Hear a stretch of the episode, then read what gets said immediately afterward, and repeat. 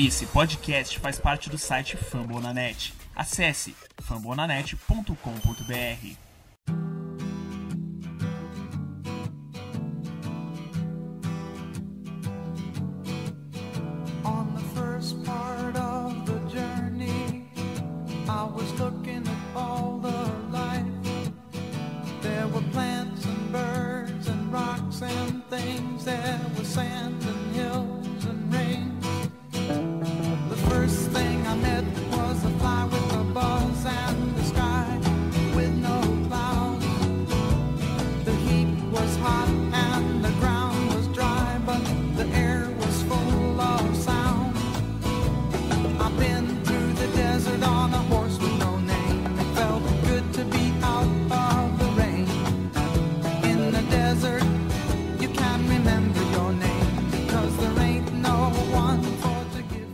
Alô, salve, salve!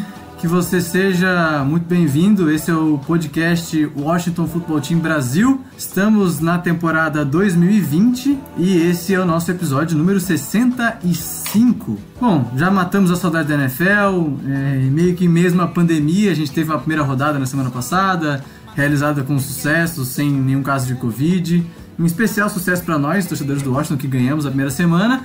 E agora vamos para a semana número 2 já um episódio não tão feliz assim, afinal é, Washington foi derrotado no final de semana contra o Arizona Cardinals jogando é, em Arizona, jogando em Phoenix, né?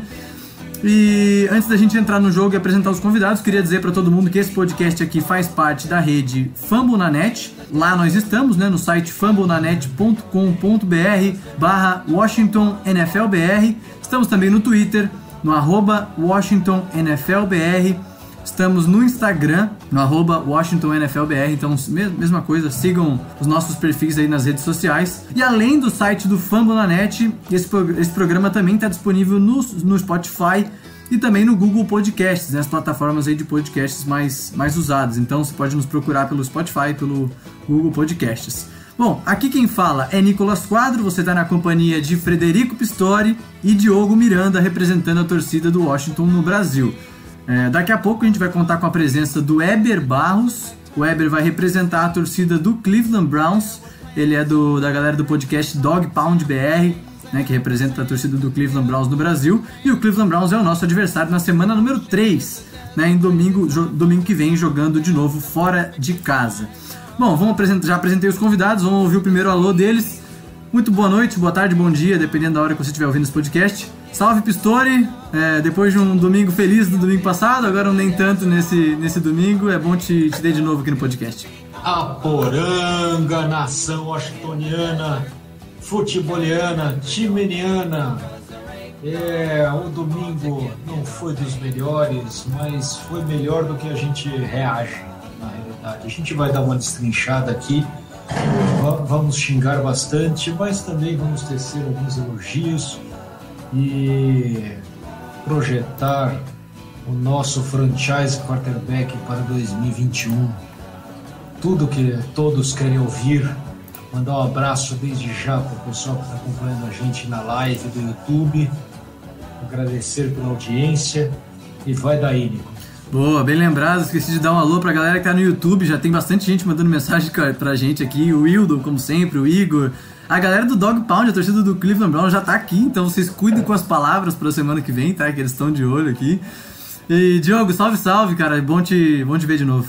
E aí, Nicolas, tranquilo, cara? Fala Pistori, a Poranga. E aí, estamos aqui mais uma vez para falar do nosso time. Dessa vez não foi muito boa, né? O resultado não foi positivo, mas é isso. Como o Pistori falou, vamos fazer aí um balanço do que foi bom, do que foi ruim, comentar sobre tudo que rolou aí no jogo. E depois, no final, com a participação do nosso convidado, a gente fala do próximo jogo.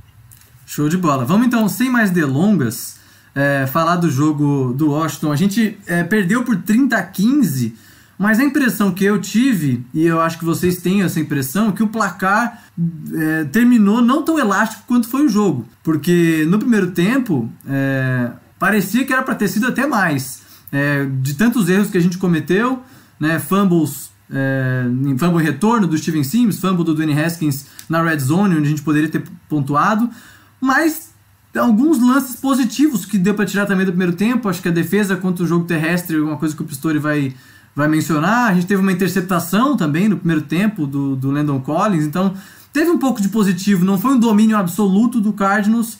E é isso que eu quero ouvir. Pistori, a palavra é sua. Bem, é, eu, eu, ao contrário do podcast passado, resolvi rever esse jogo. Porque eu me odeio, né? Então, a gente é a, a, a, gente ama a audiência, a gente ama vocês ouvintes, vocês que acompanham a gente na live, porém a gente se, eu me odeio, né? Porque eu resolvi ver o jogo de novo, porque a gente precisa analisar isso, fingir pelo menos que a gente entende alguma coisa desse jogo. E analisando, eu vou dizer que a segunda vez que você vê o jogo, você não acha que o placar foi tão elástico assim quanto o, o, o, o placar traduz bem o jogo. E falar isso porque a nossa defesa, apesar de momentos de distração e momentos de é, parecer que tem um jogador machucado jogando na posição de free safety, Né? É, a, a defesa foi bem em vários aspectos, entendeu? É, é, foi um jogo normal da defesa. A gente acostuma com um jogo de 8 sacks, daí a gente vê um jogo de 3 e acha que, pô, uma defesa decaiu, mas ela não decaiu muito, não. É que os Cardinals, como a gente já tinha falado antes, é, eles têm muitas armas de ataque. Você tem uhum. Andre Hopkins, Larry Fitzgerald, Christian Kirk, Isabel. É, eles têm um, eles têm tie-end, não que seja um puta tie-end, mas eles têm tie-end, a gente não tem. Né? Então são coisas que a gente optou por não ter essa temporada e resolveu tentar avaliar o, o Haskins nessa temporada é, mesmo sem, sem dar armas para ele, para que ele possa se virar. Ô, ô Diogo, a gente. É, o que aconteceu no primeiro tempo foi assim: muitas das posses do Arizona, é, algumas das posses do Arizona já começaram em ótima posição de campo, porque na primeira posse a gente começou com a bola. É, duas jogadas ali, uma jogada de um avanço curto, dois passes incompletos e tal, e a gente já foi pro punch. Daí no Isso. punch, é, Inclusive, bem questionável aquela marca, não marcação de falta no, no, no Way, que aquilo ali foi, me surpreendeu muito, achei que foi bem clara, falta, foi bem, bem clara aquela falta. Mas enfim, acabou que o Arizona pegou a bola já quase na metade do campo e depois na, na outra posse o Steven Sims é, sofreu o fumble, de novo o Arizona já pegou a, a posse de bola Boa no campo de ataque. Então, muitos dos, muito dos pontos do time adversário veio da nossa, dos nossos erros, assim, né? Isso, exato. Era o que eu ia falar. Você come, começou comentando que o placar talvez pudesse ter sido mais elástico. Eu acho até que discordo um pouco. Eu acho que o placar não refletiu exatamente o que foi o jogo assim. O que reflete mais foi o que Pistori falou. Alguns detalhes, alguns erros em jogadas isoladas foi o que fez o Arizona ter a vantagem inicial no placar. E essa vantagem no jogo de futebol americano a gente sabe que é muito boa. É uma coisa que permite que uma equipe possa jogar mais tranquila e aqui tá atrás do placar já vai limitando suas opções. Então eu acho assim. É...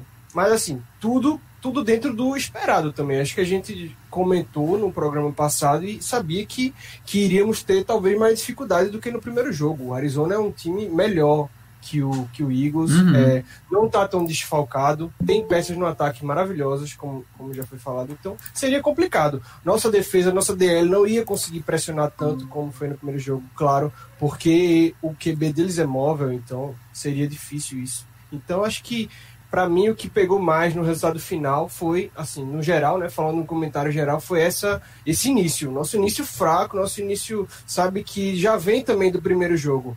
Porque a gente precisa talvez falar um pouco disso. Por que, que a gente começa o jogo tão, sabe, dormindo? Parece que precisa de, é, precisa que leve muito ponto para acordar, para começar a jogar. Esse talvez que até o Rivera falou na, na, na, na, na entrevista. A gente precisa começar o jogo jogando bem, jogando competitivo do início. Porque se não fizer isso, toda semana vai ser igual, vai ser complicado. Com certeza. Vamos começar falando do ataque, mas antes da gente falar do ataque, queria dar um salve pro Weber Barros, que acabou de entrar aí na chamada, torcedor do Cleveland, representando a galera do Dog Pound BR. Daqui a pouco o Weber... É, dá teu salve primeiro, daqui a pouco a gente vai falar do Cleveland. E aí, prazer de ter aqui. Prazer é todo meu. É, agradecer o convite em nome do Dog Pod BR, de toda a torcida do Browns. Por mais que a gente ainda não seja um número muito grande, a gente está crescendo e é muito legal poder aparecer aqui e falar um pouquinho desse jogo no domingo, que promete muito para duas equipes que precisam se provar bastante aí na temporada. Né? Verdade. Boa, boa, boa. Boa, Heber, bem-vindo aí. É nóis. Valeu, cara. Microfone, se quiser falar do jogo do Washington contra o Carlos também, se viu alguma coisa, pode falar. É. O microfone tá aberto pra ti, tá? Livre aí. Ah, eu dei, dei uma recapitulada, né? Na verdade, assim, domingo foi um dia muito bom para quem torce pro Browns, porque a gente sentou no sofá e colocou no red zone. Né? Então, deixa, deixa, deixa acontecer e a gente vai olhando. Mas é claro, a gente sabia que ia jogar contra o Washington, então teve dois jogos específicos que eu tentei prestar bastante atenção até é, visando o jogo, né? Que é o do Eagles, para entender o que, que aconteceu no jogo contra o Washington, se era realmente o Washington que tipo, realmente estava com tudo isso, ou se era alguma coisa diferente, né? A gente viu que o Eagles ainda está caminhando de uma forma bem ruim. E acompanha o Washington, que fez um jogo de certa forma parelho com, com o Cardinals, apesar de ter sofrido bastante com aquele ataque que realmente é difícil. Mas, assim, tem bastante coisa pra gente ver ainda. Tem. A gente quer passar a semana analisando para ver o que, que dá para esperar desse jogo aí contra o Washington. né? Mas na sequência a gente fala mais. Boa, show de bola. Nossa. Vamos começar falando do nosso ataque, então. É, Pistori, o que, que dá pra tirar desse ataque que em dois jogos da temporada faz um péssimo primeiro tempo e faz um segundo tempo ok? É a segunda vez que isso acontece. é, e o Rivera comentou sobre isso, acho que na entrevista de hoje, que ele conversou com o Scott Turner e, e a gente precisa tomar uma, uma atitude em relação a isso para os próximos jogos. É, é engraçado, né? A gente chega, a gente vê o jogo, a gente fica tão pé da vida com esse ataque. e daí a gente vai ver ponto a ponto. Tem coisas ali que a gente vê também erros individuais. E eu acho que o erro individual maior que tem nesse ataque é que os, a gente contra, tem, tem alguns fritadores de. alguns fazedores de batata frita de de algum, enfim, os fritadores de batata frita estão tomaram nosso ataque de vez, né? Então você vê um wide receiver que, perdão, traria alguma coisa para esse é, para esse ataque que seria uma bola de segurança que é o Dontrell Lehman é, correndo uma rota flat como se fosse um calouro que acabou de chegar do college escolhido na sétima rodada, a um metro, a uma jarda e meia da, da linha de da- descida. Né? Então, vo- vo- você vê também até, e isso reflete um- uma linha ofensiva que não consegue, é, uma, uma linha ofensiva que perde no bull rush o tempo inteiro, é uma péssima linha ofensiva. E toma Não estante o tempo todo inteiro. também, né? Hã? Toma estante o tempo todo também. Não, to, toma instante, não consegue ler um instante. Brandon Sheriff, o cara, o cara é para ser o pro, cara. É verdade? Brandon Sheriff deu, deu aquele fumble naquela naquele drive que já tava que a gente pegou da- depois da interceptação do Collins. Né? O drive estava indo bem, o Antônio Gibson correndo com a bola bem, eh, conseguiu nove jardas na segunda tentativa, já fez outro first down. Daí chega uma jogada até bem desenhada, com uma crossing route com o McLaurin, o McLaurin, o Sims e o Logan Thomas, que é a, a gente vai falar dele depois. E o chefe me dá uma daquela, pô. O chefe foi driblado feito, sei lá. É. o Pato Donald pelo, é Pato Donald pelo tio Patinhas. Eu, não- eu- eu não sei se a galera percebeu, mas a galera que tá assistindo a live, mas o, o fumble que a gente sofreu na, na red zone, já perto de pontuar, depois da interceptação do Collins, é, todo, muita gente botou culpa no, no, no Dwayne Haskins, e se a gente parar, eu parei para olhar, olhar a jogada depois, o, o Pistori também olhou. O Arizona acho que botou sete jogadores numa pressão, ou seja, sobra pro Dwayne Haskins se livrar rápido da bola, e ele tentou se livrar rápido da bola, mas quando você sofre uma, é, uma penetração interna pelo right guard, que é para ser o melhor jogador da sua linha ofensiva, aí fica difícil também botar a culpa no Dwayne Haskins, o Brandon Sheriff vacilou nessa. Diogo, eu, eu tô compartilhando com a galera aqui no YouTube o box score desse jogo. É, aproveitar para dar um salve para quem tá no YouTube. A, Ga- a Gabi apareceu aqui, disse que ela tá. Chegou com os refri para sofrer junto com a gente. Se, pediu pra gente se sentir abraçado. Fala, É, Gabi. e o que dá pra tirar de positivo desse box score aqui é o Terry McLaurin, Diogo. Mais alguma coisa te surpreendeu positivamente? Vamos lá. É, vou responder aí. surpresas positivas no ataque. McLaurin não é surpresa, né? Acho que assim, a surpresa é quando ele demora para ser envolvido no jogo. Ah. A gente até acha, a gente até acha que deve ter uma razão. Obviamente ele vai ser mais, mais marcado, então eu imagino que o gameplay seja pensado para tentar a, aproveitar, né, essa essa esse espaço que os outros caras vão ter, mas assim, mesmo mesmo assim, cara, quando você tem o quando você vê a diferença entre o, o Terry e os outros caras, mesmo assim, mesmo que você que o, que o melhor corner vai marcar ele, você tem que jogar a bola nele. Até vou, vou ler aqui a pergunta do Jeffrey. E antes de começar, já deixou aqui. Vocês acham que o gameplay do ataque foi engessado, né? Foi limitado? O Rivera não deixou o time quis testar coisa nova, sem se preocupar com o jogo, quis testar coisa, como tá no segundo. Eu acho que sim, acho que é, teve um, um, equívoco, assim, teve um, um, na minha visão, acho que o gameplay deveria ter sido, de ataque, sobretudo, deveria ter sido pensado de outra forma, né? Cadê os, os, os running backs recebendo bola, que a gente não viu ainda, que tanto se falava no, né, no, no training camp lá. Pô, então, assim, beleza, vamos ter paciência, porque isso deve, né? Comissão técnica nova, lógico, ninguém quer, ninguém quer, ninguém acha que vai já no primeiro, segundo jogo tá tudo funcionando perfeito, mas assim, é, eu acho que o que fez a gente é, ficar com, com dificuldade no início do jogo e meio que complicou o jogo foi não ter feito um playbook mais diversificado, talvez, e e quem sabe a gente poderia ter tido mais chance ali no jogo. E, e, justiça seja feita, eu acho que a gente não teve um jogo tão ruim é, no jogo terrestre, porque eu, eu, gostei das corridas do Gibson nesse jogo. É, me surpreendeu okay. positivamente. Ele teve acho que uma média de 4,2 jardas por tentativa. E o McKissick, quando correu, um pouco mais no segundo tempo, é verdade, mas correu bem também. Então, o nosso jogo terrestre não foi mal, digamos assim, mas realmente a gente contratou o McKissick para ele ser envolvido no jogo de passe. E tudo que eu tô vendo é o McKissick correr uma bubble, uma flat atrás da linha de scrimmage, e aí o linebacker tá no mano a mano contra ele, ele não consegue nem receber a bola para tentar fazer o jogo. Né? Então, tipo, a gente não tá desenvolvendo isso, saca? Mas o, o Gibson mostrou para mim ontem que ele tem potencial. Diferente do jogo do Eagles, que eu achei que o Gibson não fez um bom jogo. Ontem a, a linha abriu espaço para ele, ele conseguiu quebrar teco. Eu gostei do Antônio Gibson ontem. Sim, ah, eu, eu, vou até complementar isso. Eu acho que o Gibson. 4,23 o, a média dele. Uhum. Eu acho que o Gibson ele conseguiu mostrar que ele consegue achar jardas depois, de, depois do, do tackle. Ele é um cara extremamente liso, né? Uhum.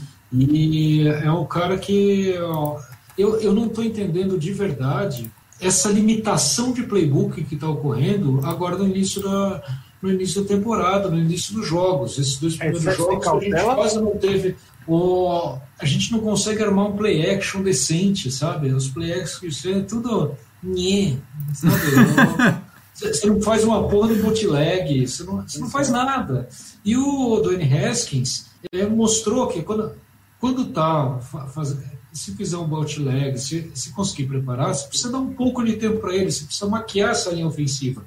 E, e esse é e não está uh, conseguindo essa maquiagem não, não tá ocorrendo entendeu? Você está indo com a cara para você no máximo passa um batonzinho na boca e vai e vai pro jogo. Não é, não é assim tem que ter uma produção entendeu? Fazer aquele andar, andar de salto alto sair rebolando no meio da passarela mas isso não está acontecendo é, é batonzinho na boca e acabou. Mas, vamos falar, já que tu puxou nesse assunto professor vamos falar do Dwayne Haskins aqui para a gente se encaminhar para a parte final do ataque antes de falar da defesa é, foi um grande debate pra, na galera do grupo do WhatsApp se o Dwayne Haskins foi essa catástrofe, não foi essa catástrofe. É, eu assisti um pouco do, do condensado, vi os highlights do jogo. É, achei que teve muito problema de separação dos nossos recebedores, principalmente o Logan Thomas. Eu acho que o Logan Thomas foi dominado ontem na marcação. E ele estava no mano a mano contra linebackers, então acho que era o Devondre Campbell que estava nele no começo do jogo. E o Devondre Campbell, cara, parecia uma matora segurando o Logan Thomas. Então, não é um cara que conseguiu força e velocidade para para separar. Me deu até saudade do Jordan Reed, para falar a verdade, porque o Jordan Reed era um cara que conseguia separação em questão de meio segundo quando jogava, né? Mas aí que tá.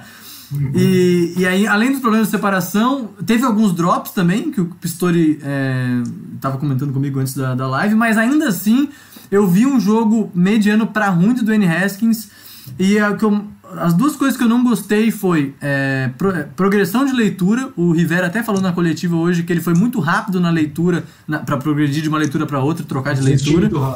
É, e a segunda foi. Eu não gostei da, da movimentação dele no pocket e. e, é, presença de pocket é melhor termo. Eu achei que a presença de pocket dele não. Awareness. É, exato. O pocket awareness dele não foi bom. Quando ele tinha que escapar para esquerda, ele escapava para direita. Ele procurou uns dois sacks, eu acho. Teve uns dois sacks que ele foi atrás do sack. E é uma coisa que o cara vai pegar com o tempo, isso é verdade, assim. Mas é, a gente também não pode passar pano e dizer que o Dwayne Haskins fez um bom jogo. Não fez, mas eu também acho que não foi essa catástrofe toda e a gente precisa ter calma, não dá pra apertar o botão de pânico e trazer o Alex Smith pra jogar semana que vem. Foi lá, Diogo.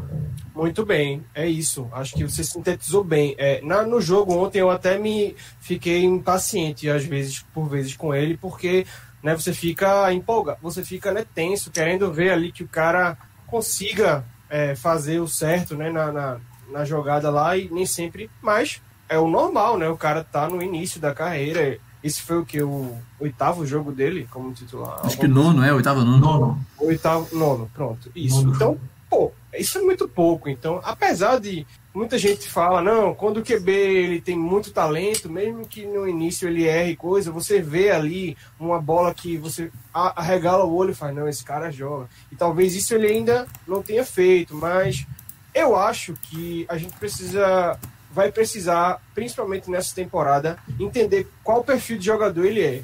Quem, quem é Dwayne Haskins? É aquele cara que vai que vai ser um, um- uma estrela, que todo mundo vai, né, querer pegar ele no fantasy ou vai ser aquele cara seguro, que não que não entrega a bola, que não tem interceptação, que cuida bem da bola, que completa os passes, né? No estilo Alex Smith, como a gente já comentou. Uhum. Eu tenho uma, uma grande eh, tendência a achar que ele vai se tornar esse jogador. Quanto tempo ele vai demorar a ser um cara mais robusto, que, que pareça mais tranquilo, né? Que não fique tão nervoso. Vai demorar ainda, mas assim, ele precisa de ajuda, ele precisa de recebedores, ele precisa de uma linha que proteja bem.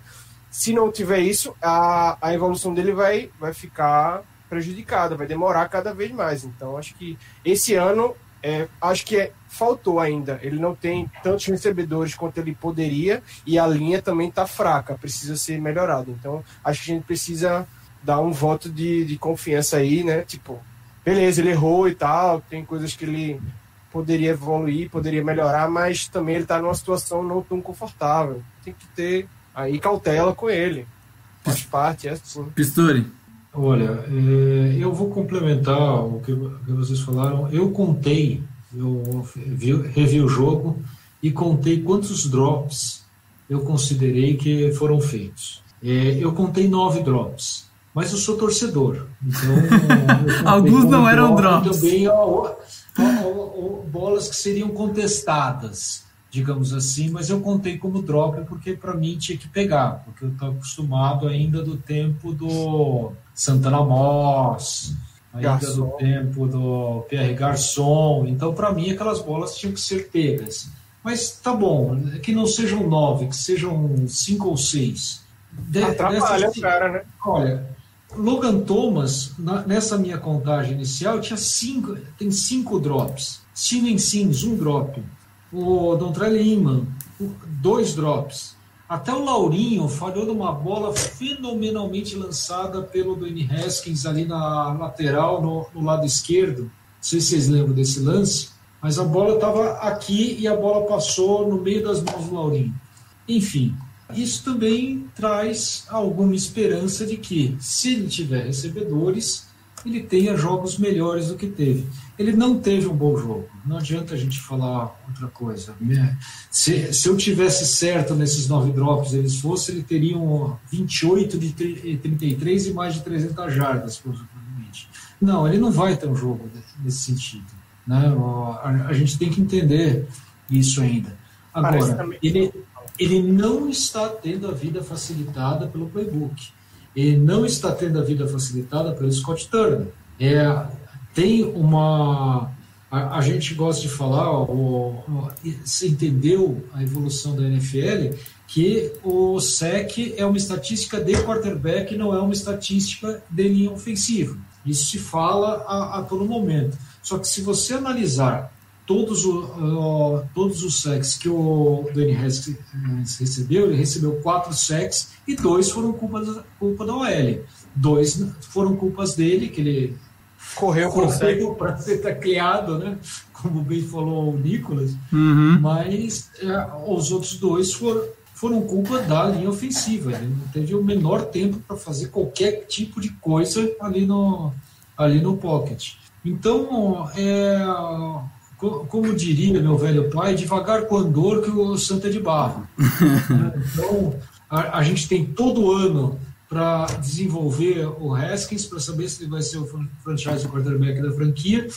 Ele foi 15ª escolha por uma razão, por isso que ele não foi first pick, como foi o Kyler, Kyler Murray, como foi o Joe, o Joe Burrow, como foi o Baker Mayfield. Meio. Existe uma razão dele ser 15ª escolha, não ser ó, não estava ó, não, não ser escolhido no top 10. E a, a principal razão disso é que ele precisa de desenvolvimento. Ô, Só que para ele resolver, você tem que facilitar a vida dele.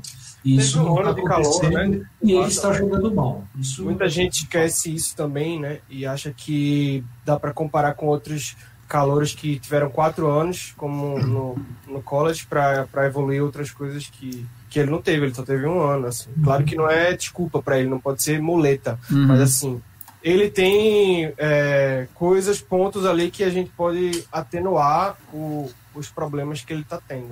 Eu preciso interromper vocês pra gente ir pra defesa, porque senão não vai dar tempo e nós vamos Não, passar muito. só, só fazer um, um final aqui, só, só terminar. Vai lá. É, este foi é, foi 11, ma- 11 mais 9, foi, foi o vigésimo jogo de titular dos, dos Haskins em toda a carreira Aham. dele desde o college. Vigésimo jogo. né? É. Então a gente tem que ter paciência, va- vamos ver e vamos, vamos para a defesa. É, só alguns pontos específicos da defesa, não sei se a gente precisa entrar tanto nesse mérito, que eu acho que a defesa fez um jogo ok, ele deu uma segurada, foi prejudicado por conta da, da, da, da- da- do Cardinals ter a posse de bola já num território muito favorável e tal. Mas muita gente falou no Apk, né, que fez um jogo ruim. É, que, que mais que vocês viram de, de, de pontos bem negativos, além do Apk, que tomou uma bomba do Christian Kirk nas costas? E, e- eu achei que o Apk, além de tomar aquela bomba, ele errou, acho que 80% dos tackles que ele tentou, cara. Ele parece que ele erra o ângulo do tackle, cara. Ele fez alguma coisa certa nesse jogo? E, claro, taclear o Kyler Murray não é a coisa mais fácil do mundo, mas ele não acerta um ângulo de tackle, cara. É impressionante. Aquele primeiro touchdown ali, o que, é- o que, o que ele fez ali foi. Eu não, não, não consigo nem rever porque eu não quero ficar puto. o cara fez assim, o cara balançou o ombro e ele. Uh! Vai, passa! Porra, não ser assim não. Beleza, o cara é rápido e tudo mais, a gente sabe, mas pelo menos encosta, toca nele assim pra sair na foto. Tem uma foto bizarra do segundo touchdown, que ele passando e o cara dando teco lá duas jardas antes ali. Então. Não pode, né? A gente não pode ter um cara que já, já, não, é, já não é de agora que mostre que precisa entrar uma jogada ou outra. Não dá para ser titular. Então, isso quando você tem um titular que é uma, um ponto fraco, qualquer time da NFL que todos eles, pode ser o Jets que tá muito mal, mas tem pessoas ali que estão observando, veem os jogos, assistem, sabem o que é, que é para fazer. Pô, joga a bola no cara lá, é óbvio que vai dar certo. O, o Pistori, eh, tu queria comentar que a nossa defesa contra o jogo corrido foi boa, né? É isso? É, a defesa do jogo corrido finalmente funcionou, né? A gente tinha Alabama Wall e não sei o quê. A defesa contra o jogo corrido, a não ser do Kyler Murray, Exato. Não, Não sendo QB, o mas, resto tá parou os running backs de uma maneira eficiente.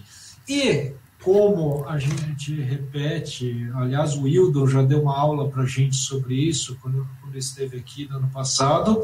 Obviamente, a defesa contra o jogo corrido funcionou e foda-se, perdeu do mesmo jeito porque vai perder, porque não importa a defesa contra o jogo corrido. Ponto. É só isso. Né? Foda-se a defesa contra o jogo corrido. É, o Drake, que eu achei que era rapper, né? Mas parece que ele é jogador também. de futebol. É, fez Deus. 86 jardas, então não sei se foi tão boa assim. Eles fizeram Não, mas ele- 170. mas Ah, mas ele correu 20 vezes. Não, ele já Ele- deu largado. 20 é, Não, tudo bem. meio- enquanto, enquanto tinha jogo, a defesa quando o jogo corrido funcionou.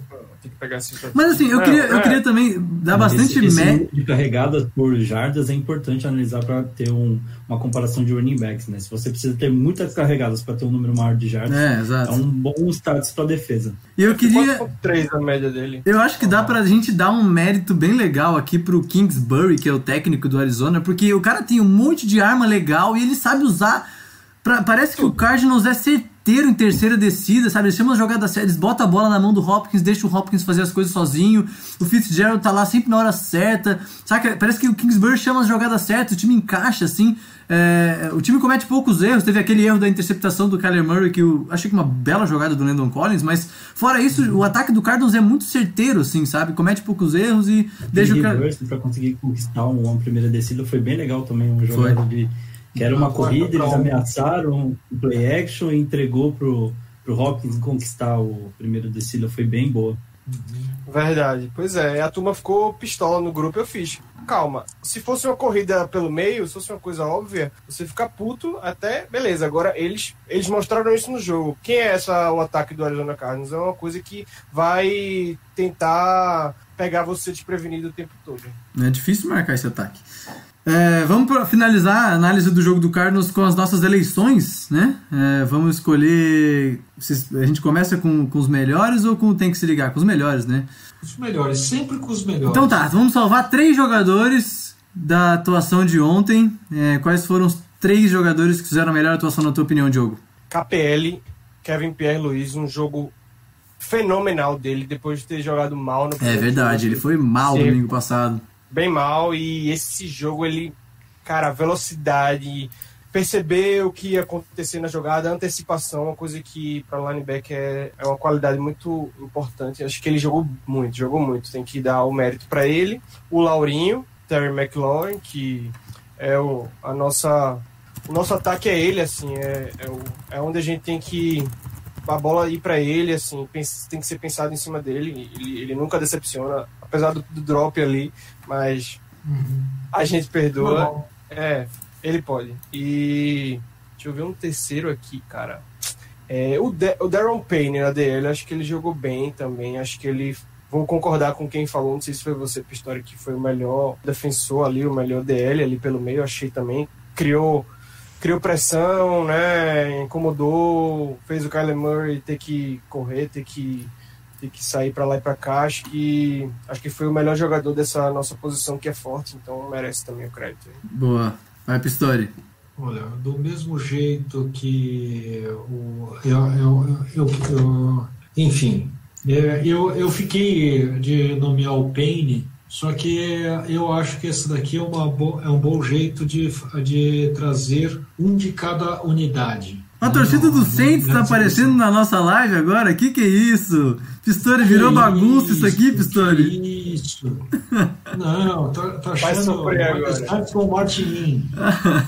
Enfim. Vai lá, vai lá. É, eu vou concordar com o Diogo que eu acho que o melhor do jogo, sem dúvida nenhuma, foi o Laurinho. Laurinho é imparável no slant. Não, não é possível que ele não receba as 20 bolas por jogo na slant todo jogo, porque ninguém consegue parar, parar o Laurinho, nem na, nem na flat, nem na slant. Não- Não tem, não tem como parar ele, ele sempre recebe essa bola. Enfim, é, KPL também, faço minhas palavras do Diogo, mas eu não vou nomear o Payne, que foi o melhor da DL. Eu vou nomear alguém do Special Teams, que apesar de ter tido o Steven Sims horroroso, Pois é. o Kid Returner, é, o Special Teams tem um.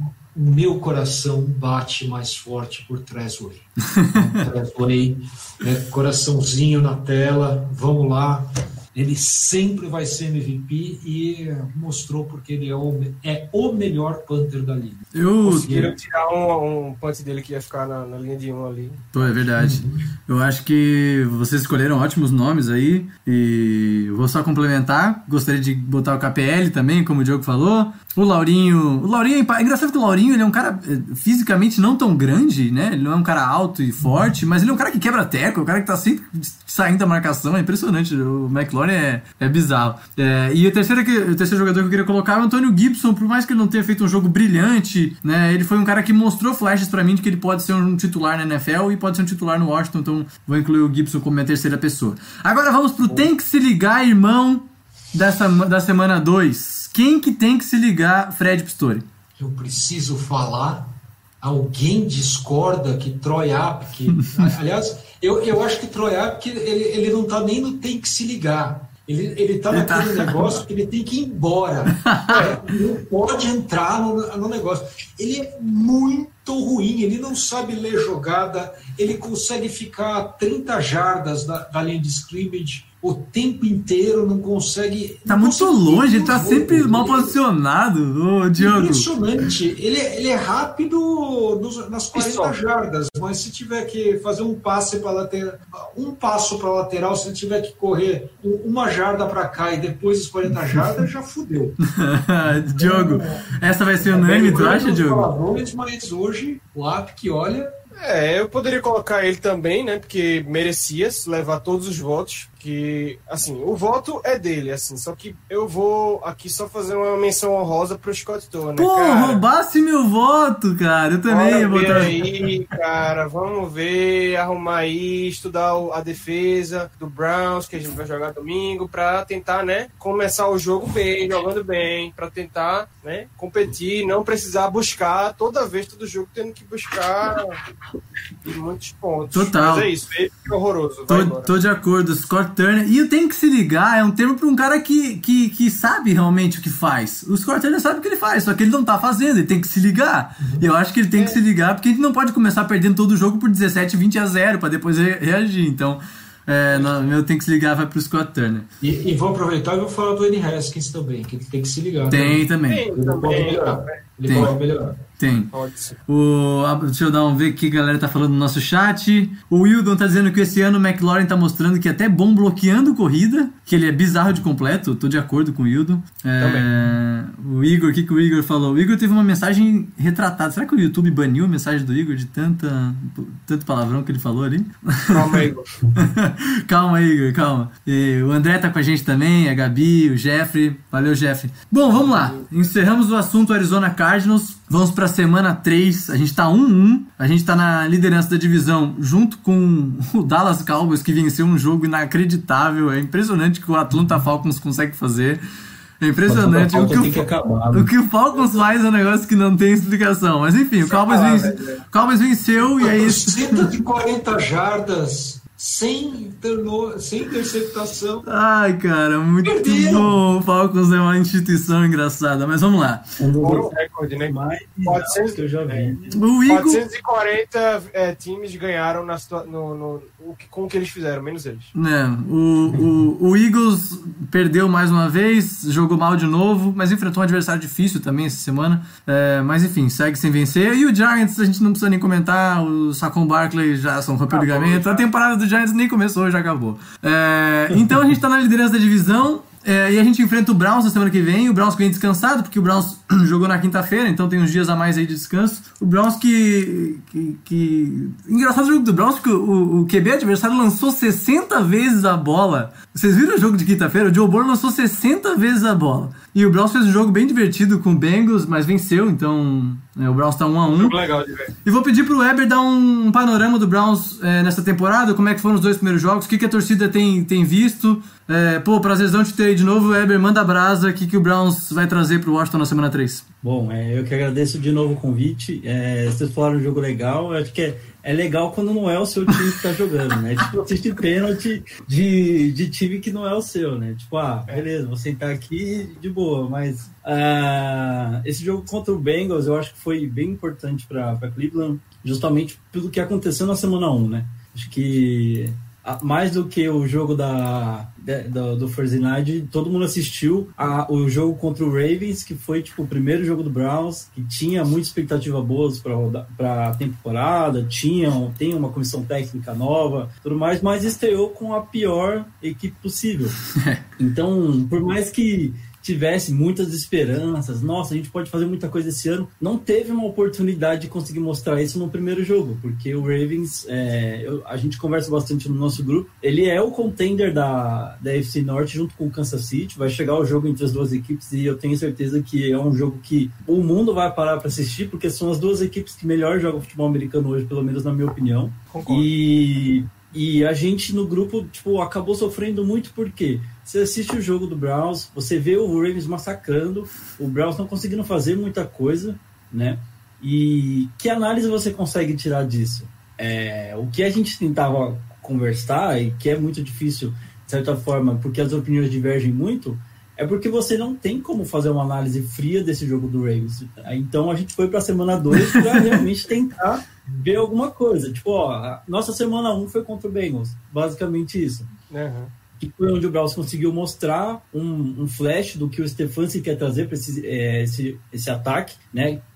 Quem acompanhou o Vikings no ano passado sabe um pouquinho do que a gente está falando. Já conseguiu ver um pouquinho na quinta-feira à noite, né? Foi um, assim, pro, pro Baker foi um jogo bom porque ele conseguiu, cara, conseguiu conduzir dois drives assim perfeitos, é, com passes completos, o ataque correndo muito bem, sem riscos. Então, assim, é o que a gente sabia que não ia conseguir fazer contra o Ravens, porque eles têm, se não há, uma das melhores secundárias da liga, uma das melhores defesas da liga. Então, é realmente muito difícil. Mas contra o Bengals, que estava com uma DL baleada, a gente tem que é, citar isso. Contra o Bengals, que está se achando ainda, né? Tá montando o time ali em torno do Burrow, é, a gente conseguiu se mostrar. E por mais que todo mundo fale, ah, mas era o Bengals, pra gente era importante fazer alguma coisa, mesmo sendo contra o Bengals. Uhum. Então, assim, um... o jogo da semana 2 foi pra gente um respiro de esperança e ajuda muito para a confiança do elenco, né? Porque você tem um ataque que, tipo, você olha no papel e é difícil você falar que não é um dos melhores ataques assim que você consegue ver no papel na NFL. Você tem ótimas peças como recebedores, é, o, o Beckham no auge, é, você pode falar sem, com tranquilidade que ele está no top 5, top 6 aí de receivers da liga. Lander é um receiver que eu particularmente gosto muito, porque ele é muito coração, além da habilidade. Né? E você tem, desculpa até colocar, a gente fala muito isso no grupo do Browns, mas o melhor, a melhor dupla de running backs da NFL, que é o Chubb, que é um cara que carrega o time brincando, e você tem o Hunt, que é um cara mais é, que diversifica um pouco mais o jogo, consegue correr muito bem e recebe muitos passes, né? Então, uma dupla de running backs que é muito boa. Então, se fosse contra uma dupla dessa contra o Browns, todo jogo eu ficaria muito preocupado. É. Né? Então, assim, olha no papel e você fala, cara, você tem um ótimo ataque, mas a produção Hooper, né? tava faltando. O Hooper chegou agora, você tem o Indioco que machucou, mas é, tem boas peças, né? E aí ficava aquela coisa no começo da temporada.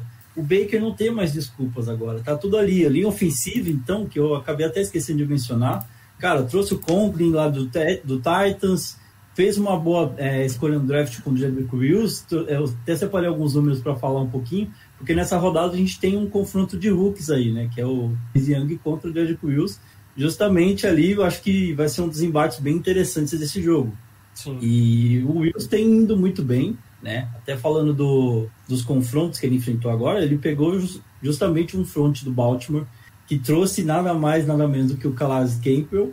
Deu muito trabalho para o Browns, mas se você olhar o jogo, o Browns não sofreu tanta pressão é, propriamente dita, assim, do que perto do que era esperado, né? Um massacre. O Browns conseguiu segurar muito.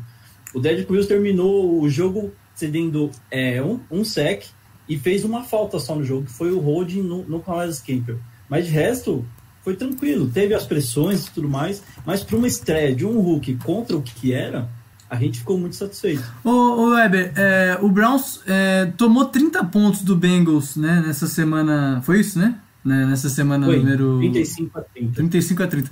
É, a gente falou aí ótimos pontos. Eu, eu concordo contigo, por mais que o, o Odell Beckham e o Jarvis Landry sejam talvez a grande, uma das grandes estrelas do time. Na minha opinião, o ponto mais forte do time é o jogo terrestre e deu pra ver isso no jogo passado que foram acho que dois touchdowns pro Nick Chubb, dois pro Karen Hunt. Então esse pra mim deveria ser o ponto chave do Stefanski na na, na temporada, se apoiar nesse jogo terrestre e vamos todo mundo subir na mochila desses dois e vamos embora pra frente. É, mas quais são os defeitos do Browns é, e onde que o, o Washington poderia achar espaço? É, seria na, na defesa? Defesa que perdeu peças, acho que uma lesão né, antes de começar a temporada. Cara, é... se você jogasse essa pergunta no nosso grupo do WhatsApp, a gente ficaria algumas umas horas respondendo qual é o defeito do browser. Sempre tem gente que vai achar né?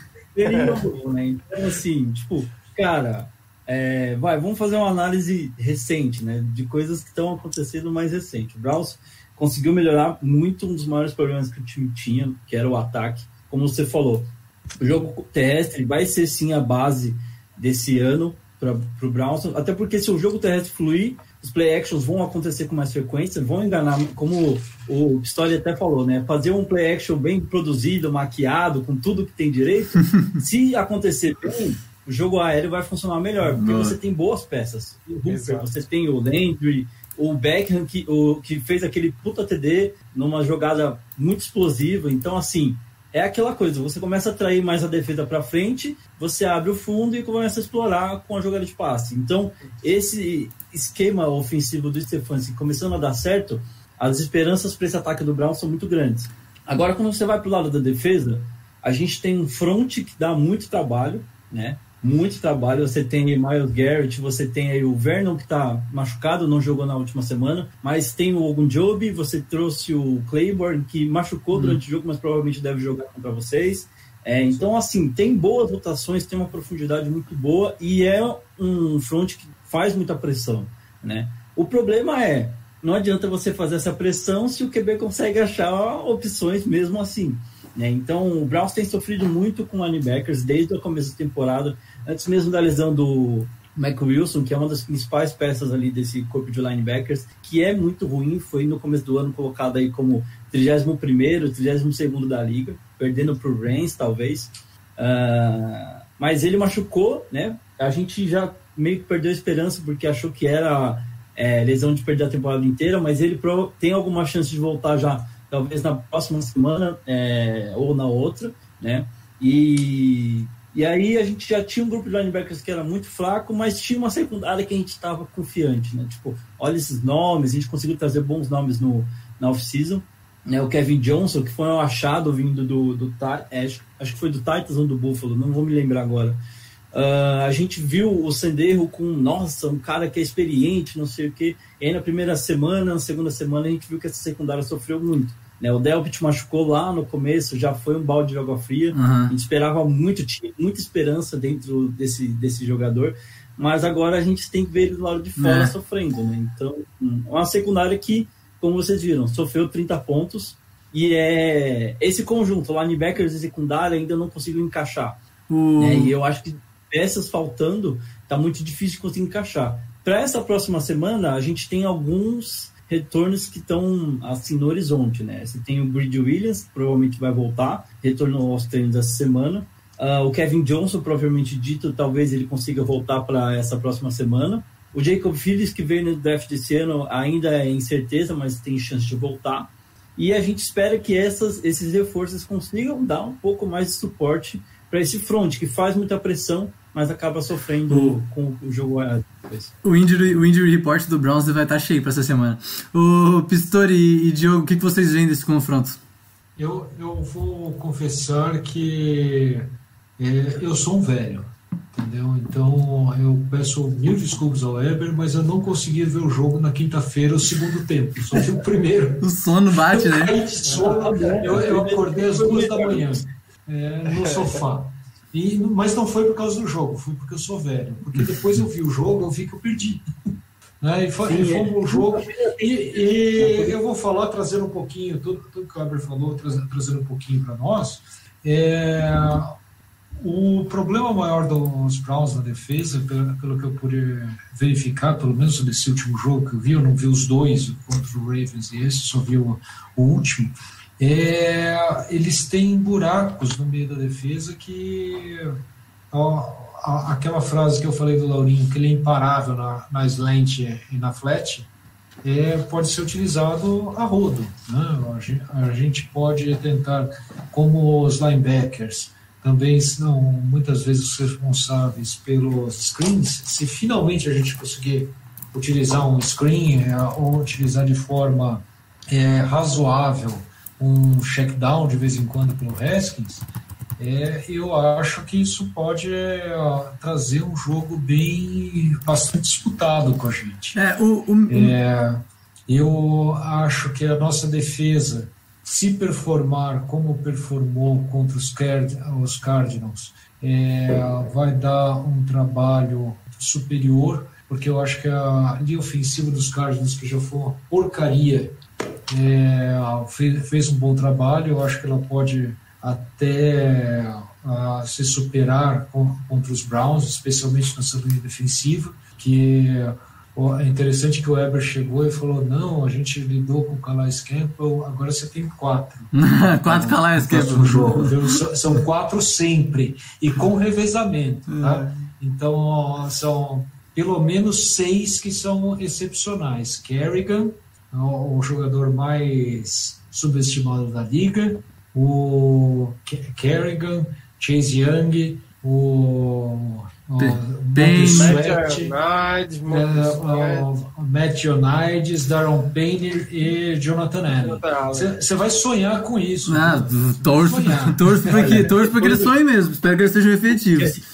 É depois do jogo do Ravens é difícil é, sofrer mais, porque assim, você toma um, um placar tão elástico, com aquela defesa não conseguindo deixar seu ataque fazer nada, então é realmente complicado. Mas é assim, a linha ofensiva, se você perguntar hoje pro torcedor do Browns, é um dos pontos onde o time tem mais confiança, por todos os reforços É, que eu, vieram. eu achei que foi Boa. muito bom. E, sim, é uma coisa que a gente tem, é assim, é, sabe, aquele queridinho assim, nossa, nossa linha ofensiva tá muito boa esse ano.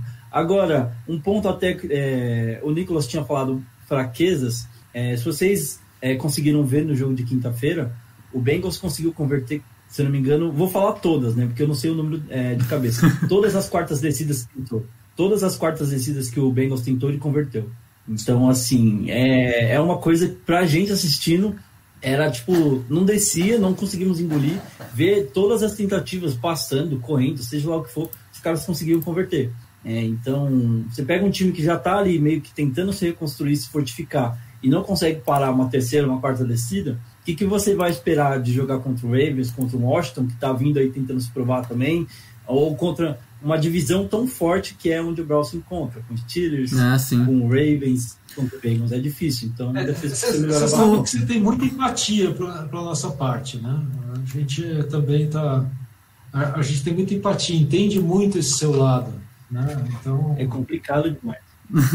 Pois é. é um time que eu não queria enfrentar porque eu, porque eu simpatizo muito com os Browns. É, Ô, ô pessoal, deixa eu fala, passar pro eu- Diogo ali. Ô, Diogo, é, o, o Weber falou da- talvez ali no espaço que eles tenham de linebackers que a gente pode aproveitar. O Pistori falou sobre as rotas rápidas do McLaurin, mas uma coisa que eu vi na quinta-feira, não sei se foi o que tu viu, foi uma excelente atuação do Denzel. Cara, o Denzel Ward é um dos melhores corners que tem na NFL hoje, saca? E provavelmente ele Joga vai, muito. e provavelmente ele vai alinhar hoje, vai alinhar no domingo contra o McLaurin, que é o nosso melhor recebedor.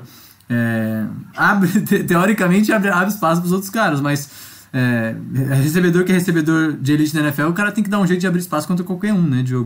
Sim, claro. Eu acho que, como eu falei antes lá no, no- até na parte do jogo contra o Cardinals, o McLaurin é o nosso melhor recebedor de longe. Então, mesmo que o Ward, que é, é um corner muito bom, vai estar colado nele, eu imagino que aconteça isso se se o Browns fizer, é, eu- eu faria isso se fosse eles. Eu colocaria o meu, meu, meu melhor corner o tempo inteiro no diferente do que a gente fez contra o Cardinals, por Sim. exemplo que não, não colocamos o nosso. não, é, colocamos o Morland no, no, para marcar o DeAndre Hopkins várias vezes e Sim. isso complicou. Né? É uma diferença técnica grande. Isso tem uma explicação, Diogo. Nós não temos um melhor corner. É, eu sei. Pois é. Infelizmente, é, é, a verdade é essa. Essa é a realidade. Assim, só que eu acho que poderia ser Morrow, talvez, no, no Hopkins o tempo todo. Não seria muito melhor, talvez, mas deveria, teria evitado algumas bolas. Mas é, é isso que vocês já falaram aí. O, o que a gente tem pro ataque é fazer isso, é tentar explorar essa, esses, esses linebackers aí que não, que não é um grupo tão forte assim e, e tentar ver se acha alguns alguns confrontos ali com, com a secundária que vai que vai priorizar nosso ataque. Agora, lembrando, tem que soltar a bola rápido, porque as estatísticas dos Haskins mostram que ele consegue mais né, tá tendo mais Sim. sucesso quando solta a bola rápido e, e, e você pegar essa essa defesa deles, o, o front seven deles tá, tá fazendo pressão, tá pressionando. Tem o Garrett que joga muito, tem o Claiborne que eu gosto bastante também. Então não é um não é uma defesa fraca. Então tem que ficar o nosso ataque não vai ter não, não vai ser fácil sem dúvida não vai ser fácil, vai ter que o Scott vai ter que se ligar muito, o Scott Turner vai ter que se ligar mesmo aí para conseguir pontuar bem. Boa. Antes da gente ir para os Ainda pal... dentro dessa de- Diga, pode falar, Heber, pode falar. Desculpa, Desculpa cortar até. É, desse, desse lance do jogo rápido pro, pro Haskins, né? Tem um número que a gente até separou aqui para a gravação do nosso podcast, que vai ser logo mais, Opa. é, do Garrett, que no jogo contra o Bengals, ele teve é, conseguiu vencer 12 confrontos é, de pass rush, e sendo que na maioria deles ele venceu o, o- o a linha ofensiva, né, o guard, o teco, em 2.5 segundos, 2 segundos e meio. Então, assim, é... o cara é uma besta. A gente tem um, um- Assim, do mesmo jeito que vocês hoje têm o Chase Young, como esse cara, tipo, nossa, pra gente é o Garrett, que é justamente um cara que Total. teve até uma jogada que forçou o fumble contra o Burrow, né? Sim. E é um cara que faz muita diferença. A gente fala muito de- dentro do grupo aquela questão de ah, o Garrett tá meio sumido, não tá aparecendo tanto, mas ele tá fazendo aquele trabalho sujo na dele ali, dando o trabalho de alguma forma para a linha ofensiva, né? Por mais que Uhum. não esteja aparecendo. Boa. Pois aí a nossa linha ofensiva tá sofrendo, viu? Muito, Então, muito. Eu não quero nem falar no nome Jerome Christian, porque se vocês tocarem nesse ponto, nós vamos ficar Já até falou, né? 10 e meia Não, falando do Jerome Christian. Não, não, não. Tá? Pelo amor de Deus, Jerome Christian, Não. Wes Smart Não. e Troy Apke não são jogadores. Não são jogadores. E são titulares nossos, tá, Evan? Eles não são jogadores. Inclu- Esses três caras de- deviam estar fritando batatas, virando embaixador do Brasil, mas não podiam ser titulares do, O- do Uma coisa que a gente não comentou aqui é que essa semana, esse domingo pra NFL foi bem pesado na questão das lesões, né? Teve muito ligamento indo embora, muita gente fora da temporada. E eu já tentei assistir nosso jogo assim, cara, cruzando os dedos pra não acontecer muita coisa. E na medida Nossa, do eu fiquei possível. feliz que a Zica tava no domingo e o Brown jogou na quinta. E não na quinta, é. Se a gente tivesse jogado eu tinha certeza que aconteceu alguma coisa. E pra, e pra gente, na, o- a- foi, foi até ok a situação. A única lesão que a gente teve foi uma lesão séria, mas não de temporada, que é a do Brandon Scherf, né? Que, que é o nosso right guard e já foi é, pro bowl e tal. Então, é um, um dos melhores jogadores da linha ofensiva que já não é boa. Então a gente vai perder uma peça boa de uma linha ofensiva que já é ruim. É, não sei se é o West Schweitzer que vai entrar, que foi ele que jogou um pouco. A gente Deve tal- ser. Talvez a gente tenha o Sadiq Charles que, É que- que- que treinou na semana passada o Sadiq pode entrar de left tackle no lugar de Jerome Christian, então a linha ofensiva vai provavelmente mudar para esse jogo que vem. É, mas não vamos entrar tanto nesse mérito, acho que no próximo podcast a gente pode comentar isso. É, vamos para os palpites do jogo do Browns. É, vou começar. Semana, que, semana passada a gente deixou o Weber, o convidado por último, né? O Marcelo. E ele palpitou. na- palpitou- ele, eu e ele ap- apostamos na vitória do Cardinals, eu e ele acertamos. né, O Pastor e o Diogo apostaram na vitória do Washington. Vou deixar o Weber começar dessa vez. Weber, o que, que tu prevê pro jogo? Uma previsão rápida e um placarzinho. Só, só um detalhe, você falou da linha ofensiva, a gente trouxe o Bill Callan do, de Washington, né, Nossa! que é um cara que tá fazendo Nossa senhora! uma baita Olá! incrível. E é um cara que tá. Eu acho que assim, boa parte dessa melhora que a, a linha ofensiva do Browns deu se deve muito ao trabalho do Bill Callahan, o desenvolvimento do Derrick Wills até agora. É um cara fenomenal, assim, ter feito um trabalho muito legal.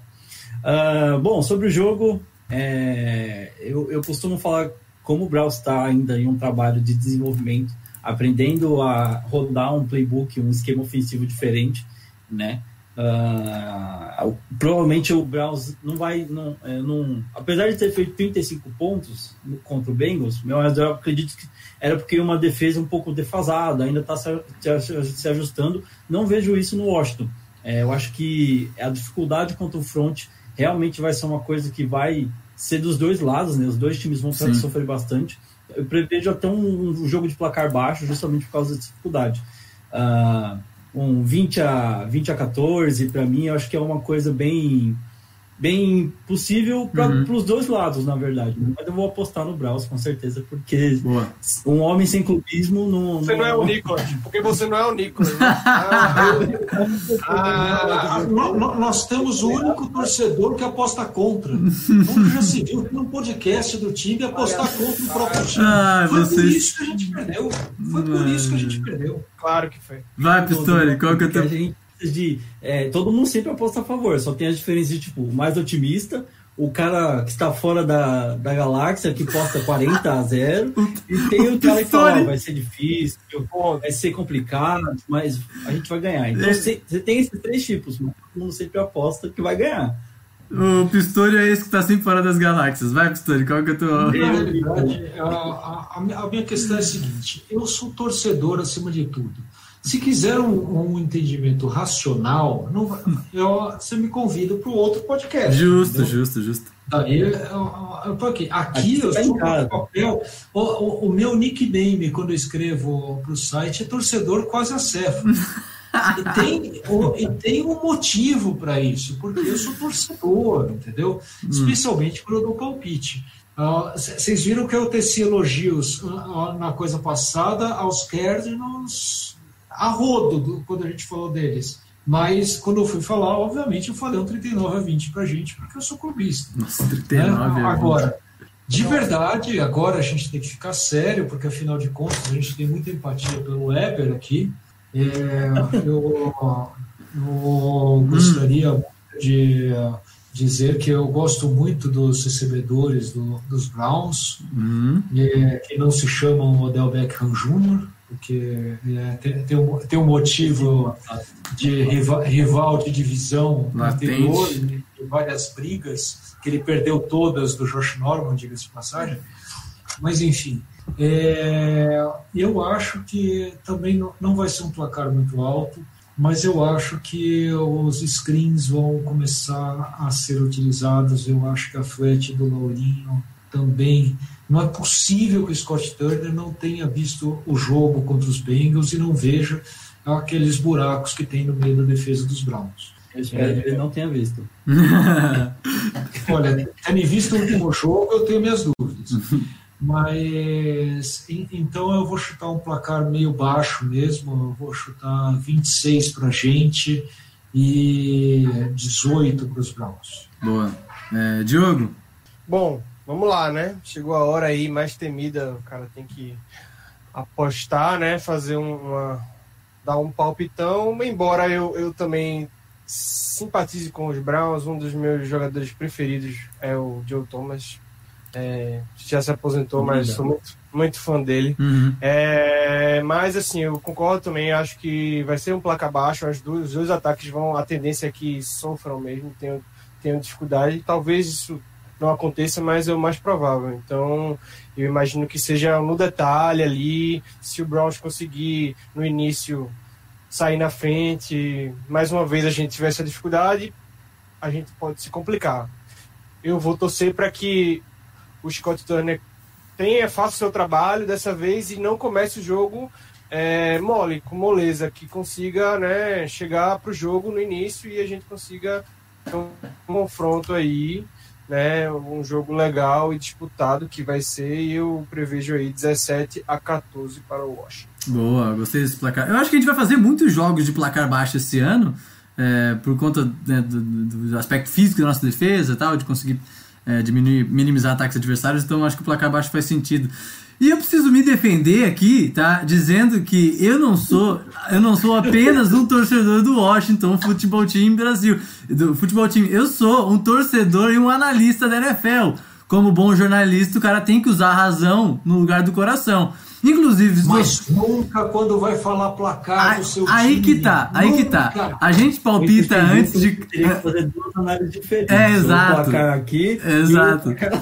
Porque quando a gente analisa. Ah, o quantos, o quantas vitórias nosso time vai fazer na, na temporada? Aí o cara ah, fala 6-10, 7-9, 9-7. Mas aí chega na hora de palpitar o jogo, o cara acha que nós vamos vencer 16-0. Ele não vai perder um jogo. Nós vamos vencer todos. Mas vamos lá, vou resumir. Acho que vai ser placar baixo também. Acho que o, Ba- o Baker Mayfield tem decepcionado muito, por mais que ele tenha uma linha ofensiva boa e ele tenha feito um bom jogo na quinta-feira. Eu já, eu já esperava que ele tivesse decolado na NFL e ainda não decolou. Acho que a gente vai forçar alguns erros do Baker Mayfield na, no domingo.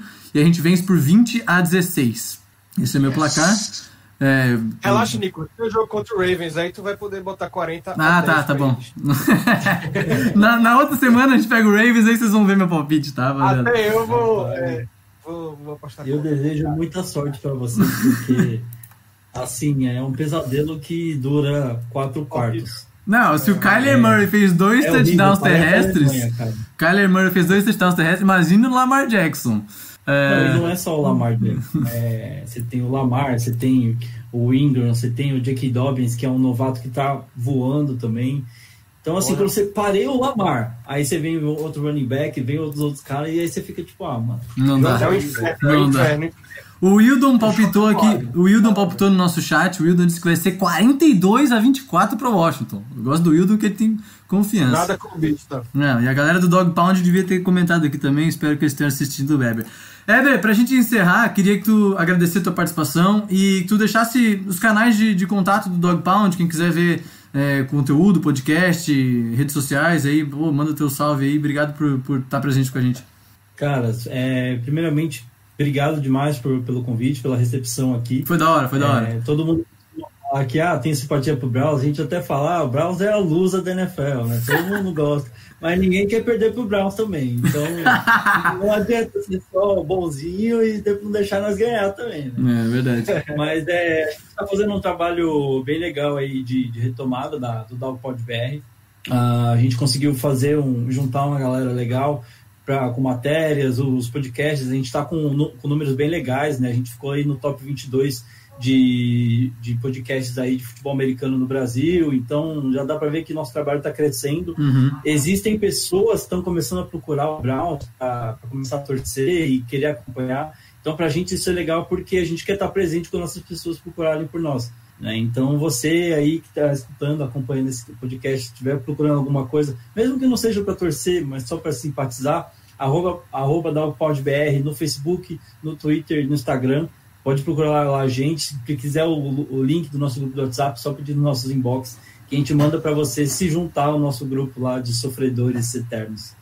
Ah, que legal. Um abraço pra toda a galera do Dog Pound que tá assistindo, que tá ouvindo esse podcast depois. Prazerzão. Eu acho que a gente tem estabelecido esses contatos com as, torcidas, com as outras franquias, com os outros to- torcedores do Brasil. Tem sido bem legal isso pra gente. Espero que pra galera também. Pra gente é legal chegar a um convite desse, porque é, a gente consegue divulgar um pouco o nosso trabalho e também ajudar vocês né, a terem um podcast legal também. Tudo bem que ah, não tenho muito para agregar tanto de comentário assim, mas só de estar aparecendo e podendo ajudar vocês aqui, a gente já ficou muito feliz. Mas.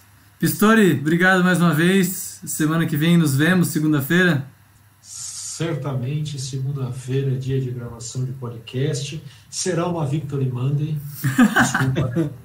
É, eu queria Hum. mandar um abraço para todo mundo que está ouvindo a gente, um abraço especial para o Weber. Gostei muito da sua participação aqui. Pô, bem legal. Como eu disse, sempre fui simpatizante do- dos Browns, especialmente porque ele está na FC, né? Então, para quem torce para um time da, da NFC, é, é mais fácil simpatizar com os da outra conferência. Enfim, o que eu queria falar efetivamente Hum, que Dwayne Haskins ainda vai se provar para nós e teremos um franchise quarterback. tá bom. Vamos ver, se- vamos ver se segunda-feira que vem você vai pensar a mesma coisa. Morre. Olha, uma poranga para toda a nação washingtoniana, futeboliana, tiberiana, desta internet sem fim. Boa. Valeu. Diogo, tamo junto. Tamo junto, Nicolas aí. Na próxima, tamo junto. Falando sobre vitória, tomara. Heber, valeuzão aí, cara, por participar. Foi massa, curti muito aí tua participação. Falou muita coisa bacana. E Você falou que não agrega tanto que nada. O cara sabe muito aí. E Pistori, mais uma vez estamos juntos aqui. Uma poranga pra você, nosso clubista mais querido. E para todo mundo que, que, que mandou mensagem aí no YouTube, na live, quem tá ouvindo aí depois. É, a gente tá aí sempre tentando trazer coisa legal. Também tô curtindo muito essa participação do, do, do pessoal que tá sendo bacana, né? A gente poder interagir, né? Conversar, né? Com, com as outras franquias também, ver, ver todos os lados da NFL. Pô, a gente tem mais que fazer isso também. Falar muito das nossas franquias, mas também gerar essa conexão, né? Ao longo da liga. Acho que vai ser muito bom pra todo, pra todo mundo que faz podcast aqui. E é isso, galera. Um abração e tamo junto. Show. É, meu, meu recado vai pra galera que ainda não, não tá ligada. É, se inscreve aqui no nosso canal do YouTube, porque agora é, a gente começou um novo, um novo quadro toda quinta-feira. É, eu tô fazendo análise de jogada, uma análise tática de jogada. Então, na quinta passada eu fiz uma análise. Bem bom. É, fiz uma análise sobre o, o SEC. Obrigado é, pelo salve. É, sobre o SEC no Carson Wentz. Vou escolher uma jogada para analisar nessa quinta agora. E do jogo do Cardinals. E na semana que vem em frente a gente pode trocar. Diogo faz, Pistori faz, depois o Tata faz uma. Final, a- além disso, estamos no, no Twitter e no Instagram, arroba WashingtonNFLBR, e mandar um salve pra galera do Fambonanet que nos abriga, né? Como sempre, a gente tá lá no site, a galera nos dá um suporte bem legal. Então um abraço pra todo mundo da do net. os caras são, os caras são, os caras são massa, os caras são foda.